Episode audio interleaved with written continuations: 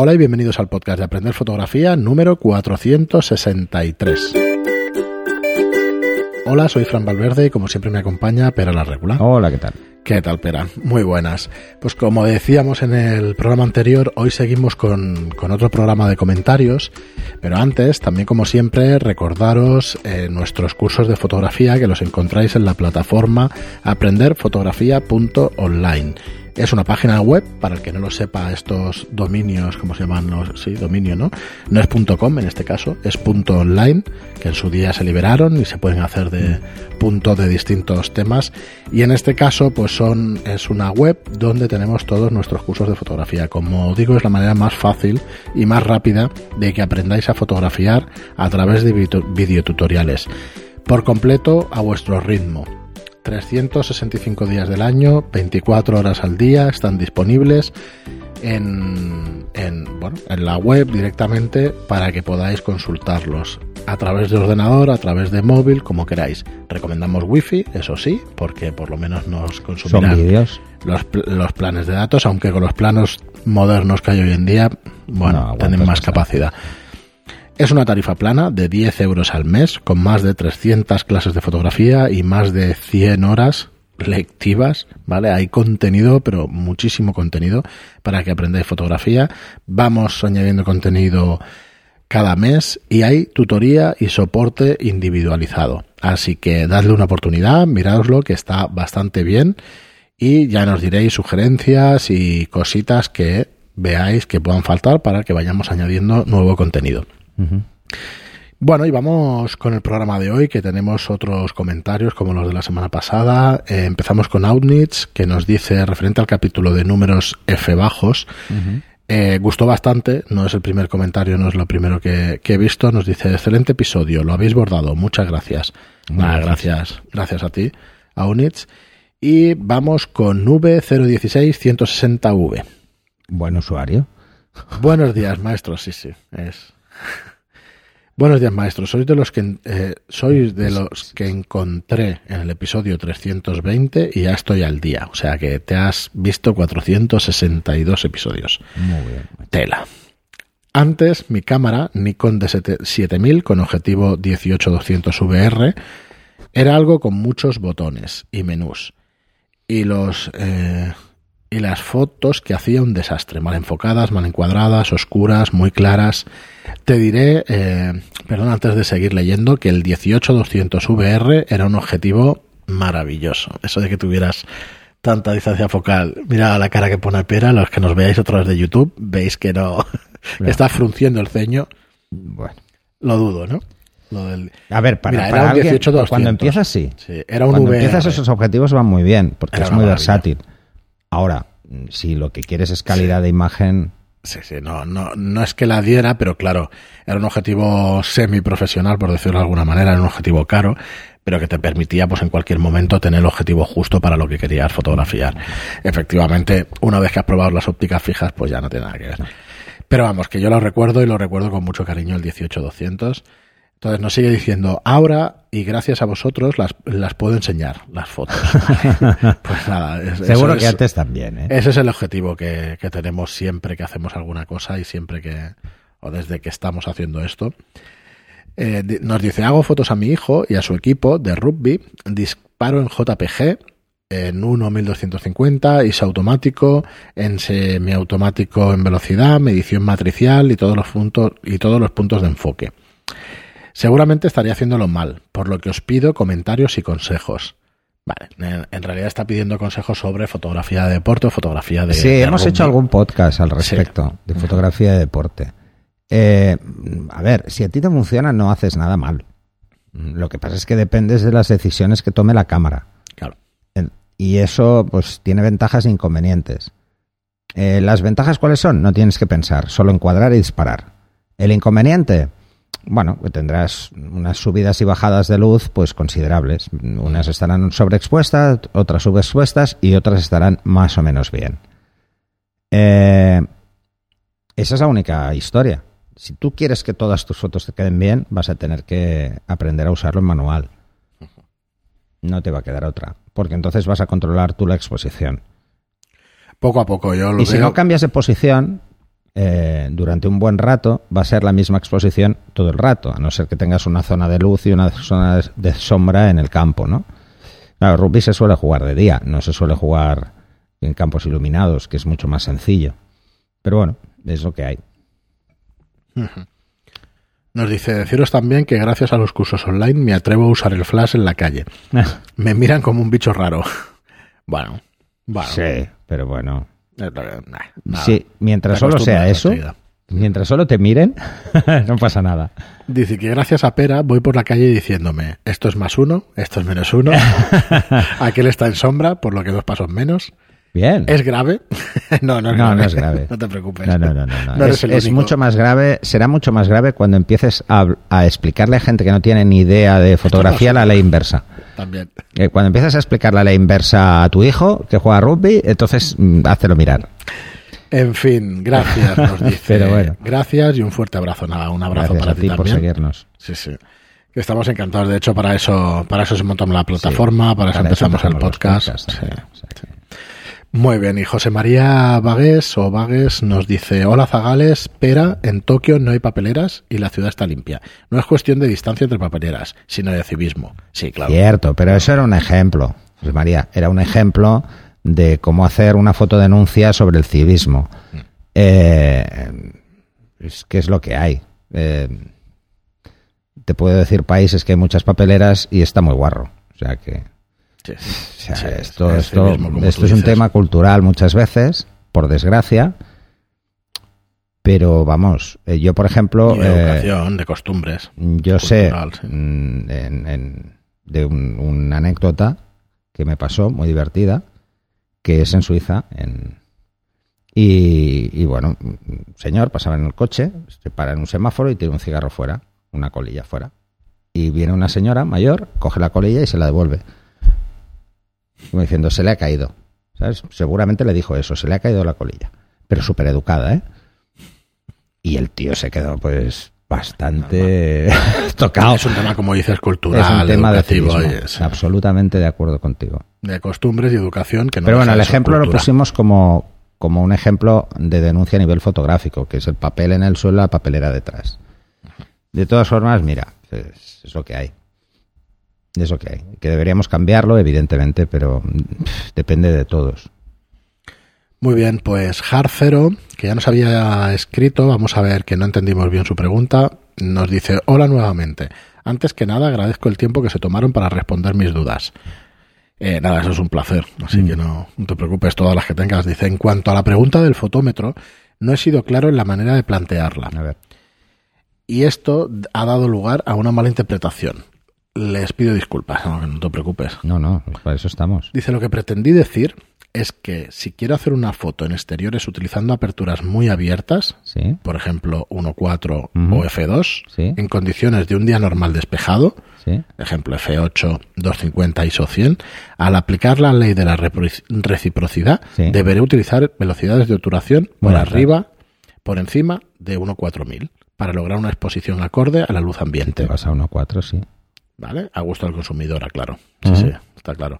Y al trabajar con estas velocidades de obturación, mi flash entrará en modo HSS, si está Cierto. soportado, por exceder la velocidad de sincronización de mi cámara. Cierto. En este caso, si pretendo utilizar el fotómetro para hacer una medición con obturaciones tan rápidas como las que detallo más arriba, estaré obligado a disparar una foto para que el fotómetro pueda reconocer el destello y así hacer la medición correctamente.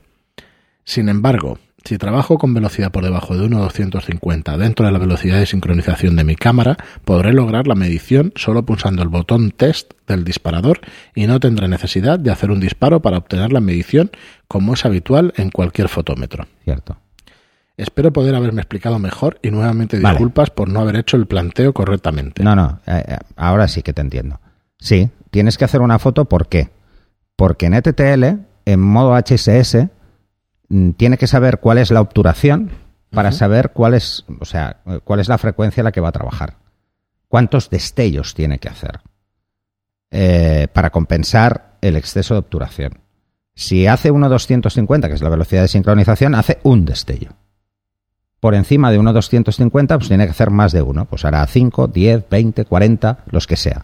Por eso la distancia se acorta, la distancia de alcance se acorta. Cuantos más destellos, más se acorta.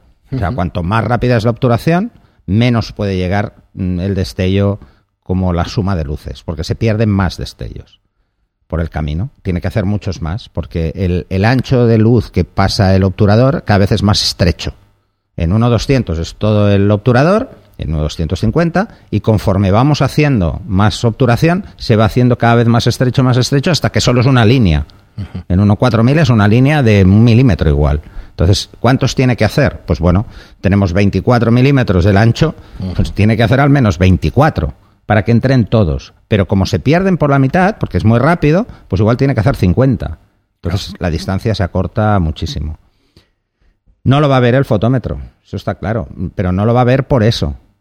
Y luego no lo va a ver si el fotómetro no está a la distancia de alcance a esa obturación. No lo verá. O si la luz del sol es más potente, no lo verá. O sea, mm, no. Eh, precisamente el fotómetro está pensado para luces que tienen o un solo destello, por mucho que tengan la opción mm, que puede capturar un HSS. ¿Por qué? Porque realmente mm, es mucho más fácil estimarlo que medirlo. Y esto, si te miras el curso de, de Flash de Zapata, te darás cuenta de que es mucho más fácil estimarlo. Ahora, que necesites el flash con una apertura de 1.4, ¿vale? Y no sea nada más que un relleno, es que lo veo raro. A ver, igual el problema, si tú lo que quieres es buscar un desenfoque extremo, la forma más fácil es que tires de focal. Vas a conseguir más desenfoque con focal que con una apertura tan amplia. O sea, si te vas y usas un 200 en vez de un 50, verás que el desenfoque es mucho más bestia que con un 4 con un 50. ¿Te darás cuenta? Esto es así. O sea, replantéatelo porque mm, Vamos a no acabar- tendrás que abrir tanto, ya Vamos lo a acabar verás. su pregunta, pero porque igual hay cosas de lo que has dicho y eso que, que ya sabe. Él dice, también me gustaría aclarar que en el comentario anterior Sí. intenté decir que me parece mal tener que hacer un disparo para lograr que el fotómetro detecte el destello y así conseguir la medición correcta cuando utilizo HSS. Vale, pero es porque el, tu flash, o sea, perdón, Mm, tu fotómetro no sabe cómo es tu flash. Vale, no tiene dice, ni idea. Nota, según el, fo- el manual, el fotómetro es capaz de trabajar hasta con obturaciones de 1 16.000 Ujú. segundos y aclara que se deberá hacer un disparo cuando se pretenda medir un destello en HSS. Otra nota. Y aclara que se deberá Eh, hacer un disparo, sí. sí, que se deberá hacer Una un cosa es que pueda medir una- un, un destello de 1,16.000 segundos. Eso no quiere decir que tú puedas subir tu obturación a 1,16.000 porque tu cámara llega hasta 8.000 o a 4.000. No, eso es que el destello puede tener una duración de 1,16.000.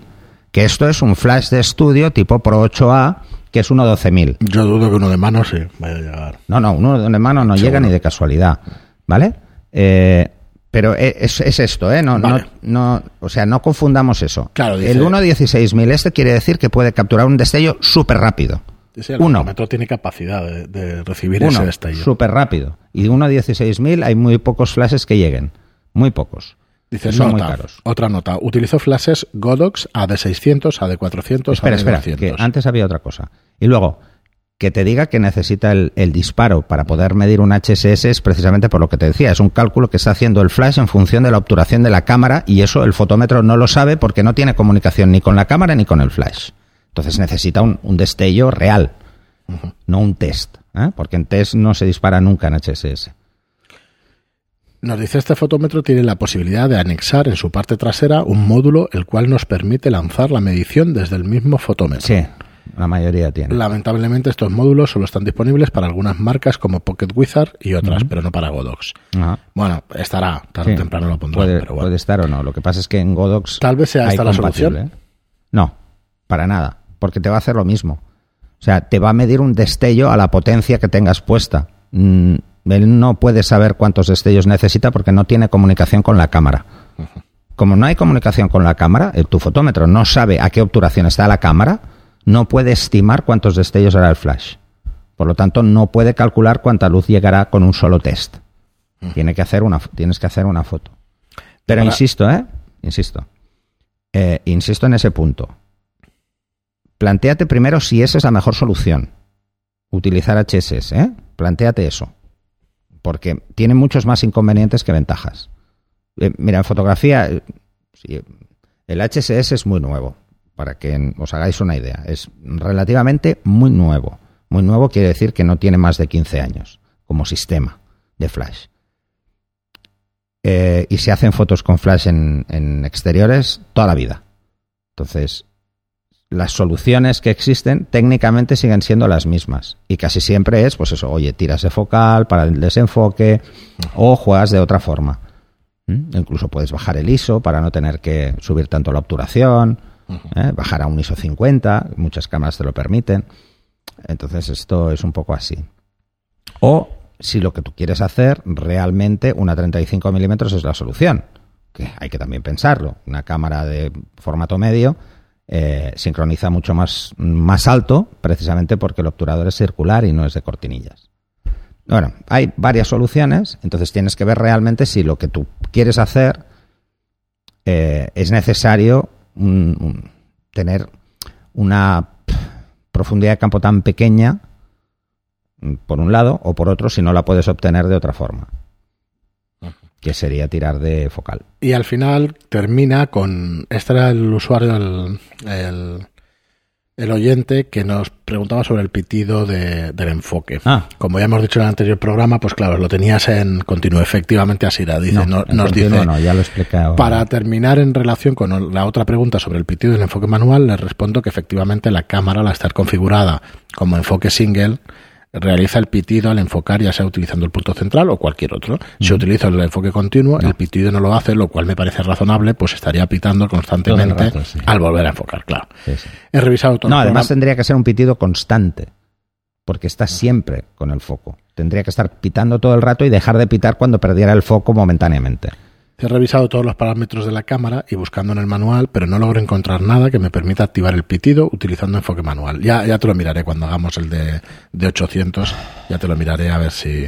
A ver, hay ver si dos así, opciones. Las cámaras tienen dos opciones de confirmación de enfoque. Una es el pitido y otra es un círculo en el visor. El verde, sí. El visor, cuando hay O el foco, verde o el rojo, sale un círculo. Sale un círculo abajo, ¿eh? donde está eh, la obturación, la apertura y tal. Debe salir un, un círculo que es confirmación de foco. Muy bien, Jarcero, pues muchas gracias por, la pre- por las preguntas y, y Todo nada, aclarado. aquí, sí. Y bueno, aquí si tienes para alguna duda más sobre esto, lánzala, ¿eh? Y seguimos con Jesús Salas, que nos, eh, según, para- del programa de ¿Por qué el modo manual? eh, nos dice una vez más mis felicitaciones por su Ah. programa. Vale, gracias. Eh, denota mucho el conocimiento y la sencillez de quien realmente conoce profundamente el tema fotográfico. Nos dice una sugerencia como usuario de aprender fotografía. A ver. ¿Se podría crear un método para ordenar los cursos y que los participantes no se confundan y que los avanzados vayan directamente al grano? Bueno, ya no, ya ves que lo hemos tocado Sí, en algunos de los temas, o sea que ya dentro de poquito ya podréis, podréis disfrutar de eso. Pero nos dice el método sugerido sería crear una saga, entiendo una saga, de, bueno, una saga, un, un conjunto de los primeros 130 cursos. Supongo que te refieres a los podcasts, pero bueno. Desde una reseña en el podcast señalando específicamente, por ejemplo, eh, el curso de retrato de carácter, naturalmente en un orden pedagógico. Yo no sé exactamente a qué te refieres, supongo que en el podcast cuando nombramos alguno de lo los cursos, guías, ¿eh? Sí. Supongo. Dice, la idea me vino del podcast 456 de actores. Estaba interesante. En un momento Fran mencionó que se encontraba todo al detalle en retrato de carácter. Eh, y disculpen si se me ocurrió la idea en forma que satisfaga mi aprendizaje personal. Éxitos, muchachos. Bueno, es que no es que te disculpemos, al No, revés. no, no, no, o sea, es es que así. Cualquier, precisamente cualquier cosa que penséis lo que, que pueda queremos, ¿no? mejorar eh, el tema de los cursos será un placer. Claro, que nos digáis exactamente qué necesitáis. Y tenemos dos preguntas más. Tenemos José María Iglesias Millano, nos dice, a mí me parece bien que hagáis cursos de material. Lo difícil es acertar con algo que sea útil para todos. En mi caso tengo una Nikon de 850. Supongo que el que vais a sacar de 800 me valdrá de mucho. Sí, seguro, porque Sí. no...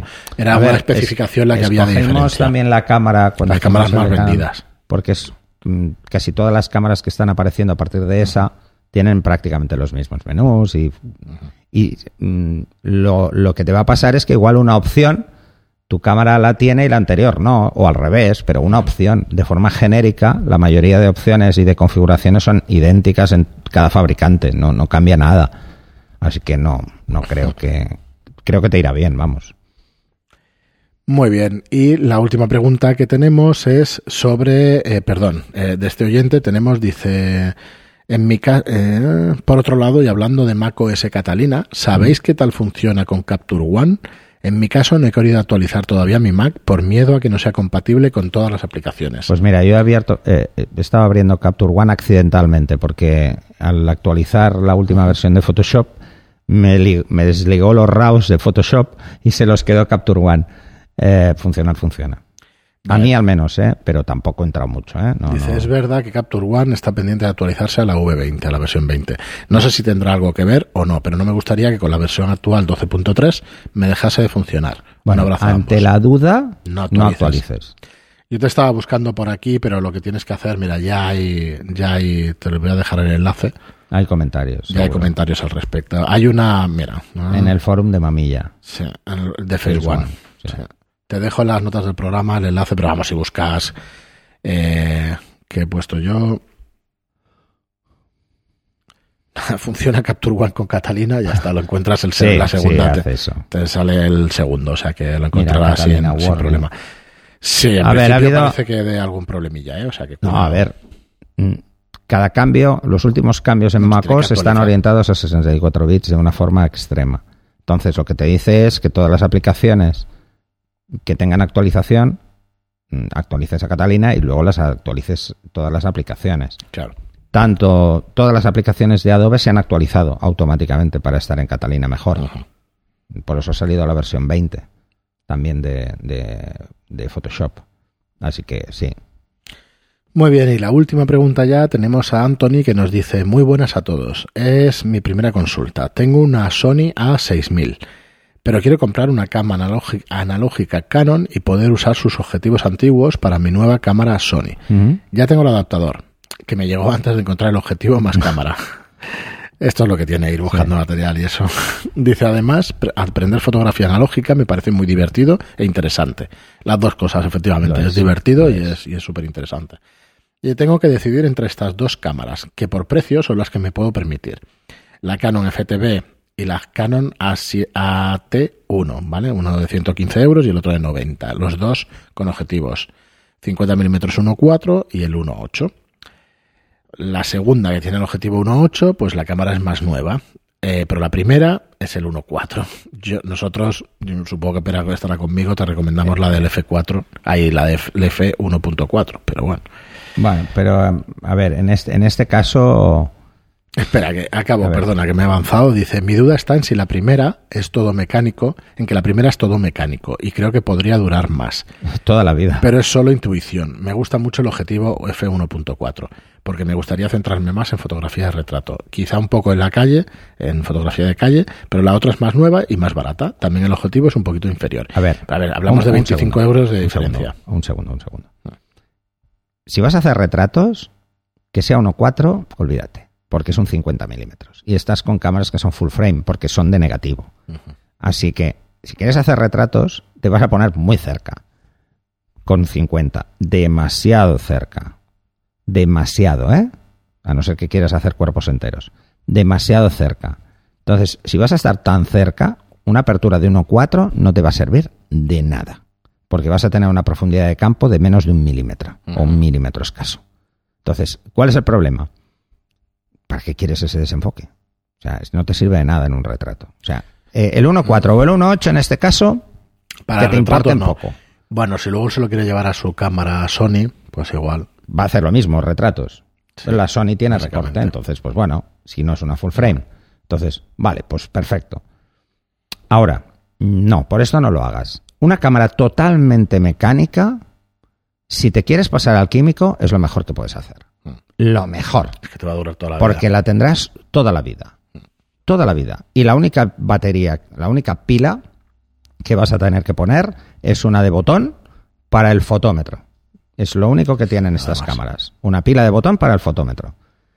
Si es un modelo mu- muy antiguo, ojo que no sea mercurio, porque entonces vas a tener que poner una pila de botón eh, adaptada, ¿eh? que existen. Existen, ¿eh? El- han hecho pilas para compensar que estas ya no se pueden fabricar porque ya no se fabrican. Eso es lo único, de verdad. ¿Y tú sabes lo que dura una pila de estas en una cámara Años. totalmente mecánica? Muchísimo tiempo. Yo no, años, años. Ah, porque yo años, no. años. O sea, Dura la media igual son cinco años. Sí, sí, Entre dos y cinco años te puede durar una pila de estas. O sea, que- o sea, no compres por adelantado, no te vaya a caducar la pila, ya la comprarás cuando se gaste, ¿no? Y es lo primero que tienes que hacer. A la que te la compres, pila nueva. Nueva. ¿eh? O sea, déjate 20 euros en una pila nueva y ya está. Totalmente mecánica, mi consejo. Porque las cámaras electrónicas de hace 30 años o de hace 20 años no son como las de ahora. Eh, y no es que te arreglen mucho las cosas, ¿eh? No, al revés, te las complican un poquito. Entonces, yo optaría por la que es absolutamente mecánica. De hecho, es la única que yo conservo. Una absolutamente mecánica en químico. Porque, mira, mm, es lo que hay. De Muy hecho, bien. de hecho, ni el fotómetro, o sea, la pila no se la cambié. Se, se me cascó la pila, bueno, una pila de, era una pila de mercurio y ya no la, no la pongo para aquí. Sí, no tiene mucho sentido. No uso el exposímetro de, de esa cámara. Entonces, bueno, cuando quiero hacer fotos con esa cámara, pues cojo el de mano, miro y ya está. Y, y me ahorro, me ahorro eso. Muy bien, Pedro. Pues hasta aquí el, programa de hoy. Muchísimas gracias a todos. Parece que hemos recuperado el ritmo de las preguntas, que, que nos están haciendo bastantes, así que cosa que agradecemos y esperemos que, que os sirva el contenido y nuestras respuestas. Muchas gracias a todos, como os digo siempre, por las reseñas de 5 estrellas en iTunes y por los me gusta y comentarios en iVoox. Gracias y hasta el próximo programa. Hasta el siguiente.